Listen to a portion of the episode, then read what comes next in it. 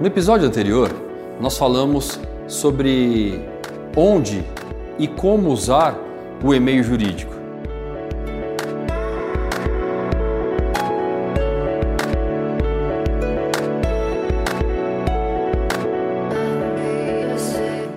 Olá, eu sou Everton de Castro. Eu ajudo empresas a entregarem as suas comunicações para os seus clientes pelo melhor canal.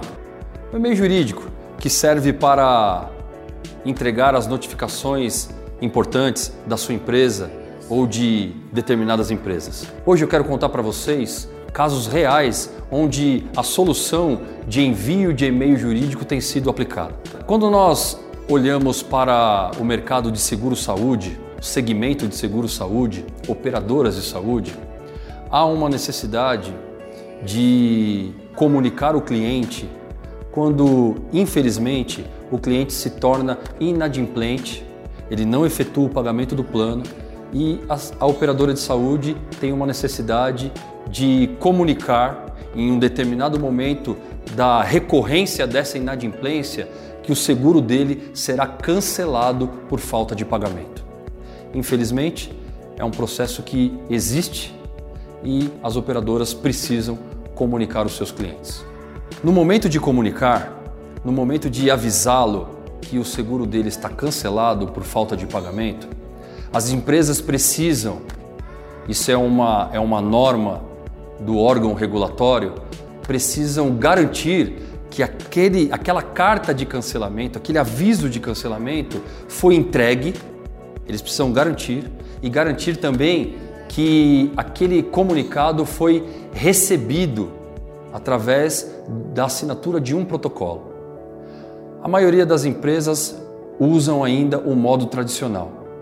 Nós temos ajudado empresas, operadoras de saúde desse segmento especificamente a transformarem este processo de comunicação para o processo de envio de e-mail com validade jurídica, 100% digital. Esse processo tem sido muito mais ágil, muito mais rastreável, muito mais inteligente e com um custo infinitamente menor do que o processo tradicional. Hoje eu vim aqui para te contar especificamente como usar e como aplicar. Este é um exemplo.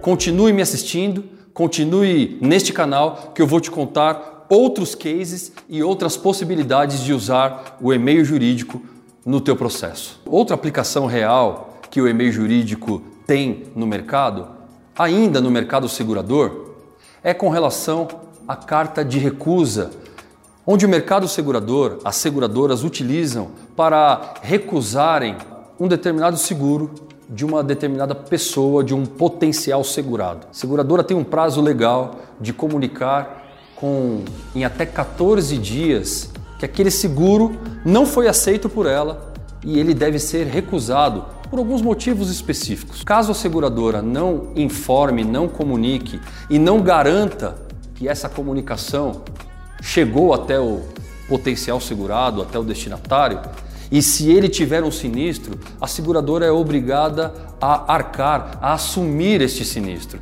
Então veja como é importantíssimo que ela comunique com rapidez, com segurança e com agilidade que este seguro está sendo cancelado.